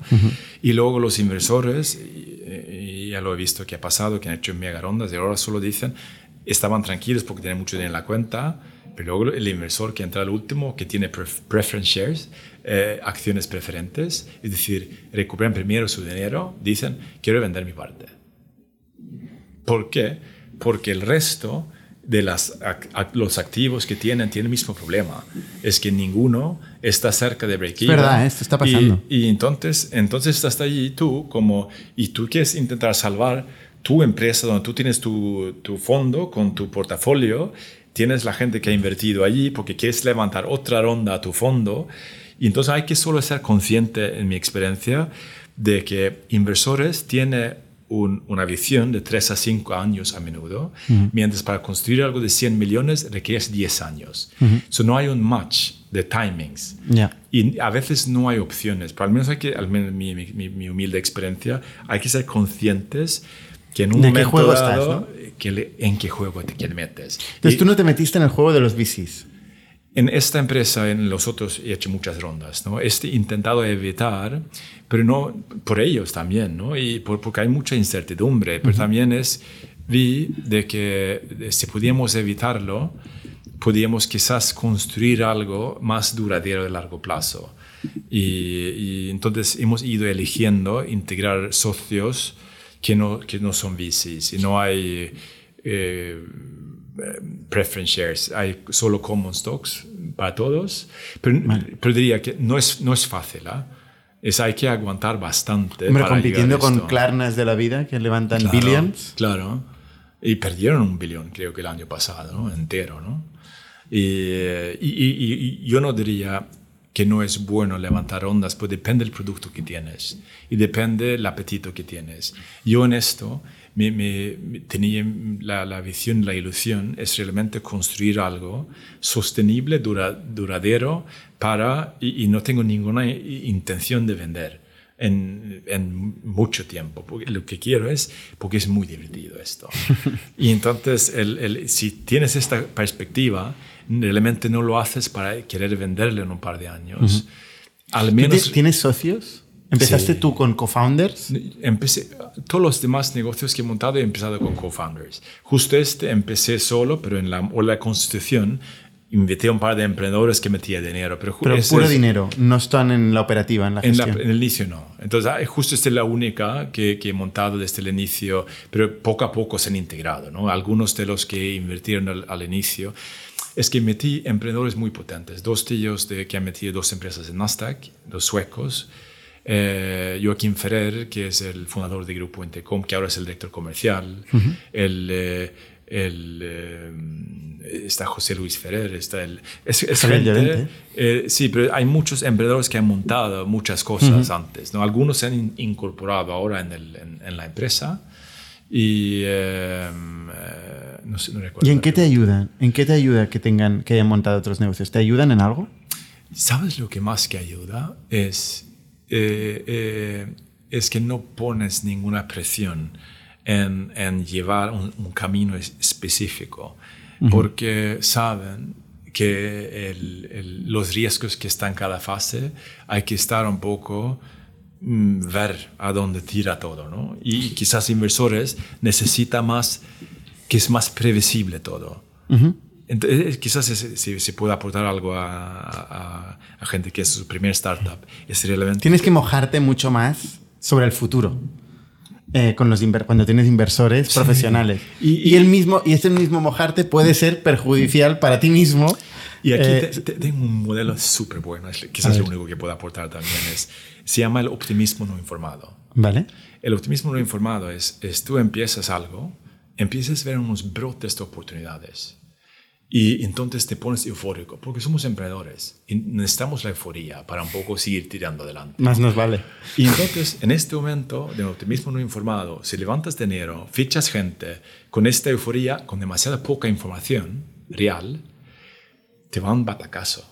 En 6 a, nueve- a 10, O no. me- 12 meses, A veces no, ¿eh? Es un poco... Es, en mi experiencia, hablo de mi experiencia, de mí mismo y, y- y tal, que es muy fácil sentir todo lo que puedes hacer y que empiezas a expresarlo, yo mismo lo he hecho, pero en, este sentido, si intentas evitar levantar dinero o le- levantar dinero en, premisas con muy poca info- información, intentar fichar gente que prometes mucho, porque si lo haces, llegas al próximo punto que es el pesimismo informado. Te das cuenta que no va a ser tan fácil, el, el modelo de negocio no va a ser tan rentable y los empleados van a sentir, hostia, me, me, me, me, decías esto. Y los inversores, hostia, este tío no es de fiar. Entonces quedas en un bucle por haber ido con el optimismo no informado. Después de este, o bien necesitas ayuda, pero luego llega un muy buen punto. Es el punto del optimismo informado. Porque te has hecho un baño de realidad, ya ves la claridad, encuentras el hueco y, y es el momento de, de fichar gente e inversores, porque estás informado. ¿Tú sabes lo que, claro. es lo que pasa después? Vuelves al punto de optimismo no informado. Entonces hay que estar eh, muy presente de este ciclo, es mi único consejo, entender tu propio viaje emocional en, eh, en- en la hora de, de atraer socios y dinero. ¿no? Hay una componente emocional eh, enorme en lo que estás diciendo. A ver, hay los dos argumentos, ¿no? El argumento pro VC es cuando has encontrado brotes verdes y has visto una oportunidad y no la aprovechas y hay alguien en el mercado que sí lo hace, te puede dejar una cuneta. No te ha pasado a ti, pero hay otros No, que no, sí, me- ¿no? me- te- te O sea, digo- pasa de todo, ¿eh? Pasa que meten- levantan dinero en algo que luego no es la oportunidad que pensaban, entonces mueren y también al revés. ¿no? No, no, pero te digo, Bernard, me he arrepentido muchas veces de sentir, hostia, pero vamos tan lean y tampoco, el lo- como tú dices, ¿no? La competencia invirtiendo millones cada mes y nosotros vamos más orgánicos, ¿no? Y entonces, hostia, están ganando estos clientes por su marketing y sientes, a lo mejor, hostia, tenemos que hacerlo nosotros también, ¿no? Y, y a veces, por, por- por más suerte que otra cosa, no lo hemos hecho. Y, y entonces, porque luego el- el- toda esta inversión que haces en tal, es, yo creo que se pierde algo. Yo creo que la empresa hubiera estado en, más facturación, invertir más en, en, en, en unos, pero luego es un trade-off. y, y- y para mí al menos me ayuda a pensar que es un maratón, no es un sprint. ¿Y cu- ¿Cuál ha sido la evolución en facturación en los 10 años de Secura? Bueno, ese es el nueve, nueve, nueve, Ah, noveno año. Yo creo que tenemos un KGR, un, crecimiento de 66% en promedio en los últimos eh, años. Eh, este año crecemos eh, ahora este, eh, un compound hasta ahora son 40%, tienen muchos proyectos nuevos y yo diría que acabaremos 50% este año, haremos 50% el año que viene seguro. ¿Y cuánto es en números? ¿Puedes compartir? Sí, sí, ahora mismo estamos en... en, eh, en- es- es- estamos en el último mes, yo creo que estamos en, en un run rate de 60 millones ahora. Vale. Eh, este año el, el, el- forecast es de 52, estamos 10% por encima. ¿no? Muy bien. Y eh, En 2021 tenéis una nota de prensa que decía que facturabais 40 millones. mm, en 2020, el año pasado facturamos eh, 40 millones. Vale. O sea, 40. 40, el, el- el- 60. yo creo que el presupuesto era 52, pero yo creo que tiramos a 60 este año, sí. Son 50%. Sí. Y esto te vas acercando al 100, que es tu Sí, objetivo. Es mi objetivo. Es, ¿Y luego qué? Es que he tenido esto, no, es divertido, ¿eh? porque a veces es bueno visualizar, porque te dijo, ¿no? Empezando esto, tengo, hostia, qué chulo hacerlo de 100, ¿no? De tal, ahora está bastante cerca, ¿no? En- en- Y más cuando lo has hecho eficiente, de forma eficiente en capital, ¿no? Eh, No has perdido la camisa por el camino. No, es duro. ¿ah? Además, tienes un negocio como la nuestro que necesitas dinero de terceros para prestar, porque no- lo más que creces, más dinero necesitas. O sea, esta era la ecuación que me, enteré, hostia, este va a ser un negocio, porque cuando nosotros prestamos dinero, no podemos hacerlo del capital. Eso es lo que te iba a preguntar ahora. ¿eh? eh, Exacto. Hmm. ¿Cómo, ¿Cómo funciona este proceso? ¿De dónde sacas el dinero? Sí, Del entonces- balance no es. No, al inicio de los primeros años eh, necesitas ir recurrir casi al balance o hacer algún instrumento que te sale muy caro, porque es que nadie presta dinero de prestar a startups, ni los, los las fondos de deuda. El mínimo que suelen tener son 50 millones. Entonces, tienes que ir tirando allí. Desapareció, creo que la, la competencia local que teníamos. Eh, a Plásame se vendió a un banco, uno, otro se vendió a Banco Sabadell, y luego el tercero se llamaba Paga Más Tarde, se, se vendió a otro por este tema, es que no tenía dinero de prestar. ¿no? Y es porque tenía un modelo de TAE bajo, entonces no era sostenible el modelo de negocio. Allí hemos, la verdad que hemos, tenido- lo hemos hecho bastante bien esta parte. Y tenemos algunos fondos, justo por tener emprendedores, metíamos como un fondo. eh, Con- también donde- con emprendedores, ¿eh? Sí, los mismos que invirtieron en la empresa, puesto que era gente de emprendedores de serie que tenía un poco de dinero, nos daba, hicimos como un vehículo de financiación que estaba sosteniendo la empresa los primeros años, ¿no? Y luego, cuando creció la necesidad, porque ahora es, es bastante alto el volumen, entonces eh, entró en un fondo, eh, realmente en un hedge fund británico, que se llama Chanavari, con 200 millones de euros. Y veo, veo en Crunchbase que levantasteis el año pasado eh, 150 millones de euros. No sé, lo pone en Es otro, es otro, eh, otro, porque ese Shanavare hace dos, tres años. El año pasado llegamos a un acuerdo con Citibank de 150 millones. Vale. Entonces ahora tenemos Citibank, Chanavari y nos cubren muchos mercados y son, tienen casi fondos ilimitados, ¿no? Entonces, cómo funciona esto es, si yo eh, eh, presto mil euros a alguien, eh, eh, lo que se llama senior debt, nos, a este préstamo de los 100 me da eh, Citibank eh, seten- 700, ¿vale? Damos 100 euros. ¿no? De 100 euros, Citibank da 70. Vale. El logo se llama mezzanine, que es más caro porque hay más riesgo, que está entre 70 y 95%. Va- El Es menos senior. Es es menos, menos senior. senior, que se llama mezzanine. Ah, mezzanine es un tipo de deuda. Es un tipo de deuda que es por encima del tal. Vale. Y entonces este trozo cubre el, el hedge fund. El interés es más caro. Para decirte una, el, el, el, el coste de, de, por ejemplo, de, de Citi puede ser 2% y medio, 3 Vale. eh, más. Y luego sube, según. Claro, si luego prestáis al 70, es un muy buen negocio. Sí, y luego tienes los últimos 5, o depende del sector, 5-10%, tengo que cubrir con capital propio. ¿Ah, sí? Porque es, es un tema en todo el sector financiero. El que presta el dinero tiene que cubrir una parte con capital propio. Y es en esta parte que nosotros somos en beneficio de este 2017. Entonces, pero necesitamos dinero de todos modos por cubrir lo que se llama junior debt. O sea, esto es balance. este es balance. imagínate que tienes un préstamo de 100 euros, 70 viene de, de, un, de un prestamista senior. Hasta 95% llega de un prestamista mezanín. Y los últimos 5 10% lo tengo que cubrir yo, de mi balance y de mi, de mi, de mi propio fondo. ¿Y, ¿Y, estos 70 euros están asociados a este cliente final concreto? ¿O, ¿O, la empresa responde? No, eh, está vinculado al mismo préstamo. Entonces es como un, hay un vehículo, un, un, vehículo que se llama funding, que es este vehículo es el que tiene los derechos de cobro de, del individuo, de, de, cada, de cada préstamo, ¿no? Es, esa es la forma como funciona todo el mundo esto, ¿no? entonces, si un individuo impaga, tú no le tienes que pagar con, con el dinero de otro, con el dinero de la empresa al, a Citibank.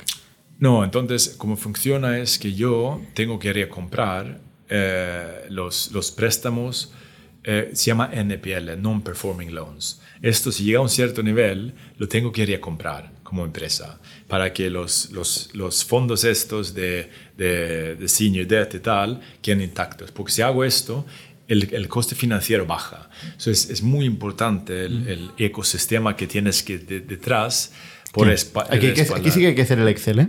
Sí, esto, aquí hay que hacer. Esto tienes que no, hacer no, el Excel. No, pero es, y, y, te digo, imagínate los, los due diligence, lo que hay que pasar, porque somos, somos buenos en riesgo y, lo que, y, y, la cantidad de volumen que tenemos y cómo controlar esto y gestionar el riesgo este es básico, porque estamos hablando ahora de, de, de, los bancos. Citibank es el segundo más, banco más grande del mundo, entonces necesitan que funcione, necesitan un policy ESG de environmental, audits cada mes.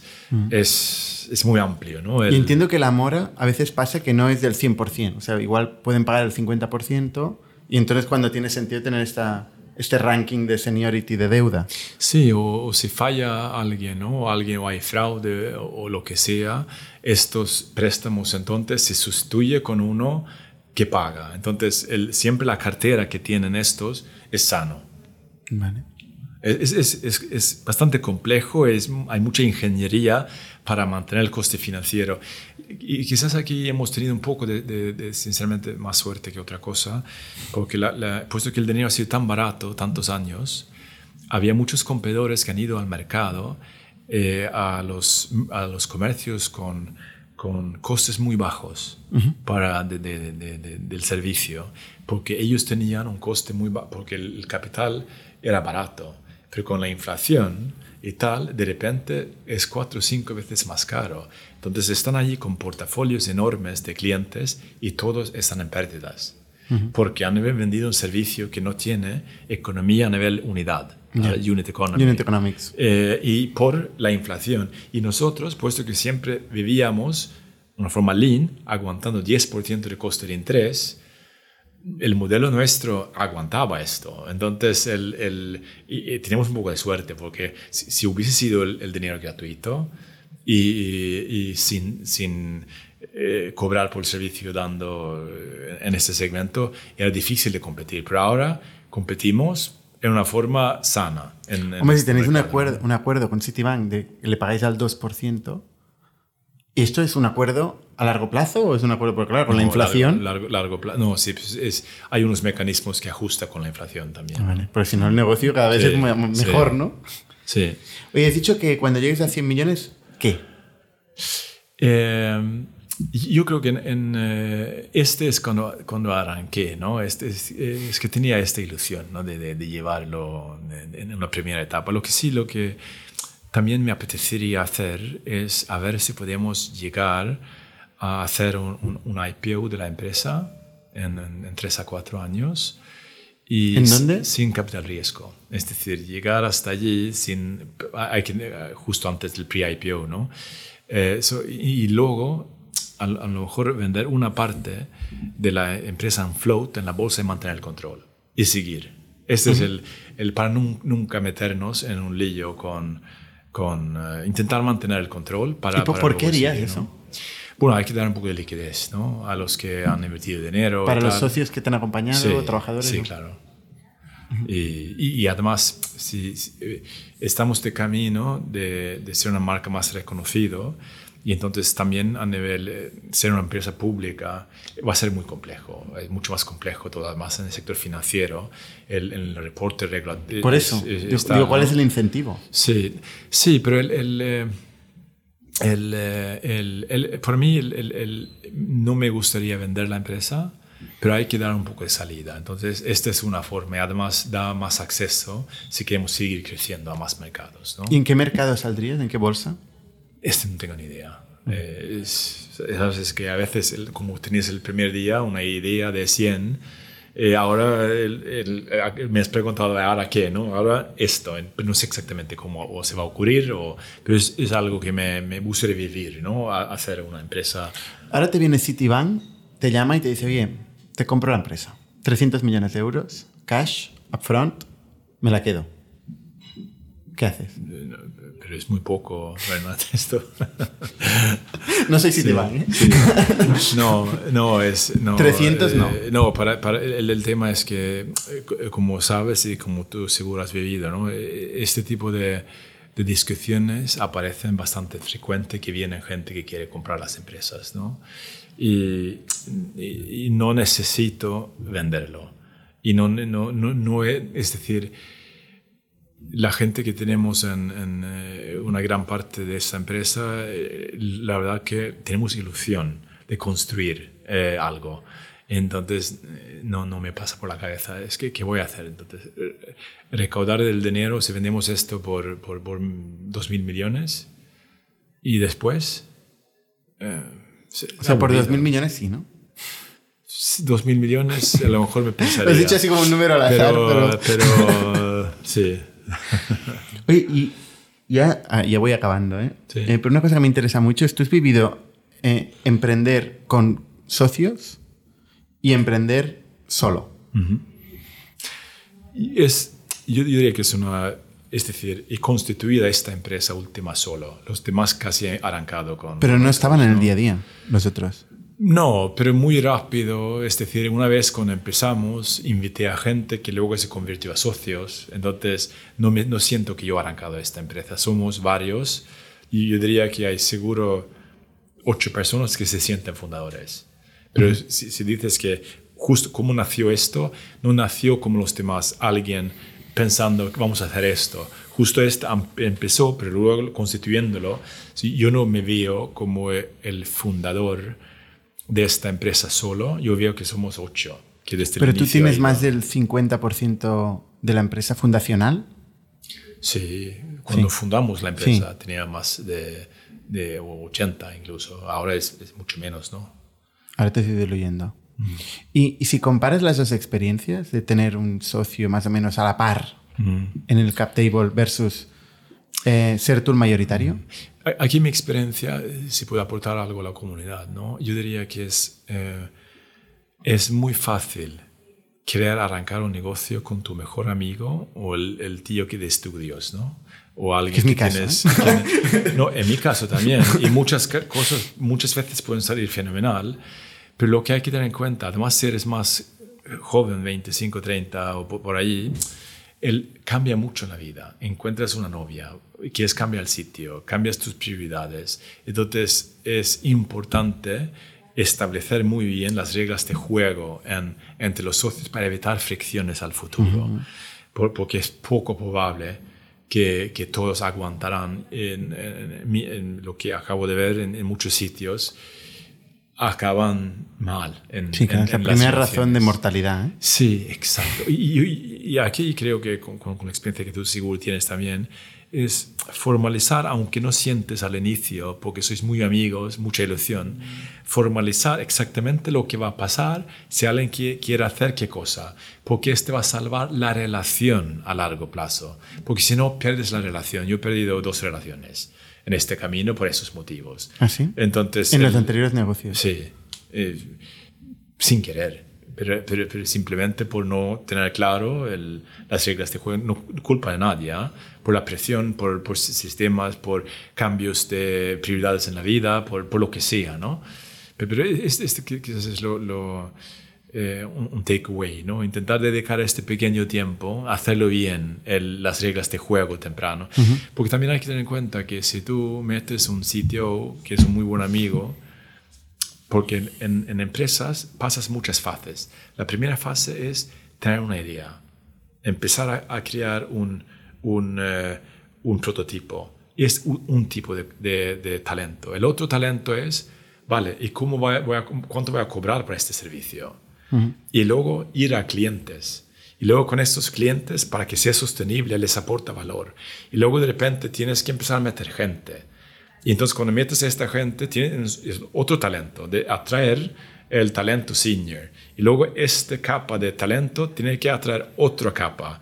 Entonces hay muchas fases y la, la probabilidad que los dos socios Sobrevivan van- todas las etapas. eh, van a sobrevivir estas etapas, porque creo que 0.04% de las empresas llega a 100 millones y el motivo es, eh, es, es este, ¿no? que es complejo. Y relaciones, es, es- me decía, un, un- me fue a MIT tres años en un curso de tal, decía, si eres una persona, hay una vía de hacer las cosas. Son dos, es el doble. Hay dos maneras de hacerlo. Son tres, hay nueve combinaciones de días, si son cuatro, a 16. Es por eso que 80% de las empresas no pasa a 30 personas, porque es complejo la, la gestión de gente. Sí, pero fíjate que hay la estadística de las empresas con múltiples founders es mucho mejor que las, los founders Ah, solos. sí, sí. ¿no? Porque Sí. pues pueden tener la resiliencia de decir cuando uno falla el otro sigue. ¿eh? Estoy de acuerdo. Además, para inversores es bueno que hay, hay varias personas, porque si son uno, eh, entonces si, si pasa algo con este, ¿qué hago? No? Entonces, solo para claro, entonces yo no veo que Secura está arrancado de, de mí, porque era muy, muy rápido, eh, varios en- en ese sentido. ¿no? O sea, tenemos un equipo desde el inicio interesados. ¿no? ¿Y, y el equipo de talento, el equipo ejecutivo, cómo ha evolucionado en las distintas etapas en estos nueve años? ¿Es más homegrown? ¿Es gente que ha crecido? ¿O has ido a buscar ejecutivos fuera? Yo creo que es un- una, una combinación, eh, un- una, eh, no para aburriros mucho, pero también es un tema que pensaba arrancando esto, puesto que había arrancado varias otras empresas antes, es cómo escalar este negocio para poder, eh, porque siempre llegas a un punto donde falta capacidad de gestión cuando creces. Entonces pensaba, "Mm, es que no quiero esto. Entonces miraba un modelo en Estados Unidos que se llama Holacracy, que entonces que es un modelo de gestión que no hay C-level, no hay un equipo de management. Pero entonces Secura ahora desde hace siete años está organizado sin equipo de management. So hay como círculos y cada círculo tiene su visión y misión. Y luego tenemos un, eh, un alignment board que se ve cada trimestre, que vienen representantes, yo creo que el último era más 22. Y ahí se pone todo en, en- en- en la escena y decidimos juntos los OKRs. ¿Cuánta gente hay en la empresa? ¿En total? Tres- 300. Y entonces allí el- el- de- decidimos juntos el camino para el próximo trimestre. Todo el mundo vuelve a los equipos, forman su- sus OKRs. ¿no? Por ejemplo, en nuestro caso, el riesgo tiene una mora mínima de esto, max, y luego es su visión. Y, lo están pasando. y luego entonces hay esos objetivos globales que todos siguen. Pero no estamos, eh, eh, no estamos intentando controlar que la gente sigue esto, este, porque lo que aprendí es que podemos co- co- construir un entorno donde podemos eh, atraer emprendedores en lugar de ejecutores. Sentía que podíamos ir más lejos. Y entonces, pero para hacer esto, es que nadie que, que han hecho cosas va a integrarse en una empresa y reportar a, a mí y a nadie. O sea, no hay jerarquía en, No, en- nada. en. No, ¿Quién reporta a ti? ¿22 personas? todos reportan al negocio. Entonces, mu- muchas veces cuando la gente entra, me, me pregunta, ah, vale, ¿cuándo vamos a hacer el one-to-one? No lo vamos a hacer. No hay one on one. Si, si, si tú necesitas un one-to-one, quizás no es yo que te pueda aportar. Lo que estoy intentando conseguir es un ecosistema de talento que quiere llegar al fondo de su talento para construir algo. Y el control es opuesto a esto. Si pones control, pierdes esta sensación, ¿no? Entonces hay que, en muchos all hands no ni aparezco. Entonces yo creo que el- el- lo- la, la más ilusión que me da es el ecosistema que estamos construyendo a nivel de para los, los- la gente y el tipo de talento que está entrando, porque cada uno va tirando un poco a lo suyo. Es, cierto, hay desventajas enormes, ¿ah? porque no, no, no ¿Coordinación? hay coordinación, control, pero si pones el balance, al menos hasta el momento, si pones el balance hasta el momento, la libertad de construir y que realmente no empiezas a tener una empresa donde hay capas que hacen presentaciones de PowerPoint y justificar su cosa, porque lo mínimo que tienes que reportar a un jefe lo que has hecho, haces lo que te permite seguir tu posición o escalar. Pero si no, no hace falta hacer ningún informe a nadie, pero tienes que realmente producir valor.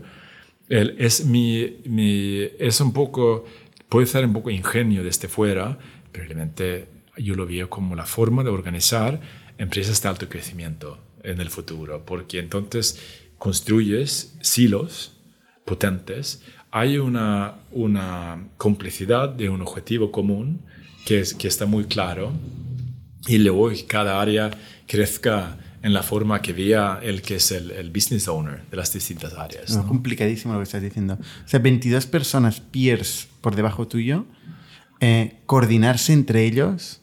O sea, lo veo un. Y, y, al final un silo es arbitrario, es un constructo humano que tú has dicho. Esto es un negocio, toma, Sí, tuyo. sí. ¿no? Pero igual se pisa con el del lado. Sí. ¿Cómo se resuelve este conflicto en el día a día? Bueno, Sí. que esto podría ser una conversación de horas. ¿eh? No, esto es una conversación de horas. Pero Es que me encanta eso también, ¿no? Y no, no es perfecto. Hay, hay, hay, hay- seguro eh, mucha gente se pierde también en- cuando entra, ¿no? Pero yo, yo creo que lo, lo que veo, eh, veo el resultado. Eso es lo más un- importante, Veo, ¿eh? veo un resultado de un entorno muy colaborativo. Colaborativo. sí, muy colaborativo entre muchos círculos y, y- y, eh, y una actitud muy positiva a nivel de...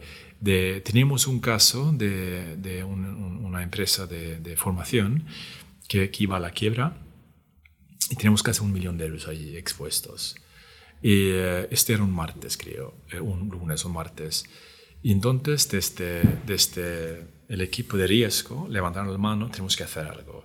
Porque la empresa eh, esta cerró la atención del cliente en su página. Eso significa que nosotros tenemos que devolver el dinero a todos.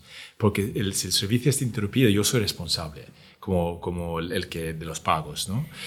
Entonces, en un día, la persona de, de- de Customer Care habló con ellos, los fundadores, se pusieron en el coche, que vienen a nuestra oficina. El- el- la persona legal em- em- empezaba a gestionar unas demandas que tenían los consumidores a esta empresa. Abrieron el mismo día la atención de cliente. Nosotros absorbíamos el atención de cliente de esta empresa, yo creo que el mismo día. Y, eh, y- y realmente al final no pedíamos ni un euro en, en esto. Y lo mejor de todo es el jueves tenemos una, una reunión de, de eh, un risk board y es cuando contaron esto. Es que no ni me habían dicho nada. Tía. Y ni ah, porque solo cogían O la sea, tú estás en la playa, básicamente. Estoy en la playa, estoy en la playa. Vimos sitios, hay que, hay que disfrutar la vida, ¿no? No, pero este realmente para mí era, si si quieres o no, ¿no? Pero una, una señal que funciona, que nadie sentía que tenías que escalarlo a nadie, porque tenían en mano las herramientas de resolverlo, ¿no? Entonces, una colaboración muy intensa entre legal, debt collection, entre eh, customer care, y iban coordinándose, hablando, eh, y, y- y no ni sentían que tenían que, que, que pedir eh, eh, qué qué hacemos de nadie, ¿no? Entonces, eh, hay otras situaciones no tan buenas, pero en, en- en general... es, Siempre eh, contamos las buenas, está Sí. claro. Oye, para acabar, eh, ¿nos puedes recomendar un founder o alguien que te haya inspirado, que sea una referencia para ti, de quien hayas aprendido? Eh, eh, yo diría. Yo diría. Alguien de aquí en general. No, del, puede ser de eh, cualquier sitio que a ti te sí. haya influido, te haya, haya sido una inspiración. Yo creo que de alguna forma es una respuesta un poco aburrida, sinceramente, pero creo que lo he hecho bien. El- el- también en una época difícil, ¿no? El, el Richard Branson, con todos sus verticales que abrió, y además en una época donde el capital riesgo era mínimo, ¿no? Eh, yo creo que había muchos emprendedores en épocas anteriores que había tanto acceso a dinero como ahora, una capa allí, que lograron mantener el control de sus negocios, invirtiendo, creciendo, sin mucho y construyendo grandes marcas y manteniendo una actitud muy positiva, ¿no? eh, como a la sociedad. ¿no? Sí, yo diría que quizás Richard Branson me parece un, un buen ejemplo. ¿Pero tú lees libros de negocio? O, para serte sincero, o podcast o cosas de estas. Bastante poco ahora. Ha, ha, habido épocas, ¿no? De, épocas donde he leído mucho de, de budismo, de, de, de crecimiento personal, otros de, de modelos de, tal. Pero, pero, es cierto que eh, he vivido muy intenso como la vida de emprendedor. Muchos, yo creo que cuando tenía 27 años ya tenía nueve empresas a la vez. Entonces, y si vives tan intenso, es decir, necesitas del descanso. Estoy más intentando buscar el equilibrio, ¿no? Mm. En, en, buscar libros de equilibrio, en, porque mi, mi, cerebro con muchos emprendedores vamos claro. demasiado forzado, ¿no? Oye, David, pues yo haría otro podcast con tus anteriores experiencias, pero ya nos quedamos sin tiempo, lo dejamos para, para el vale. futuro. Muchísimas gracias por, por, contarnos la experiencia de Secura, increíble. Vale. Y te iremos siguiendo. Gracias. ¿eh? Muy bien, hasta la semana que viene. Venga. Somos un ecosistema de startups tech de Barcelona, creadores de Camalún, Kipu y Factorial, entre otras. Ofrecemos más de 5.000 metros cuadrados de coworking a startups y organizamos eventos diarios para discutir negocio y tecnología hasta la saciedad. Desde ITNIC Fund invertimos en equipos con capacidad de construir grandes productos y negocios. ¡Te esperamos!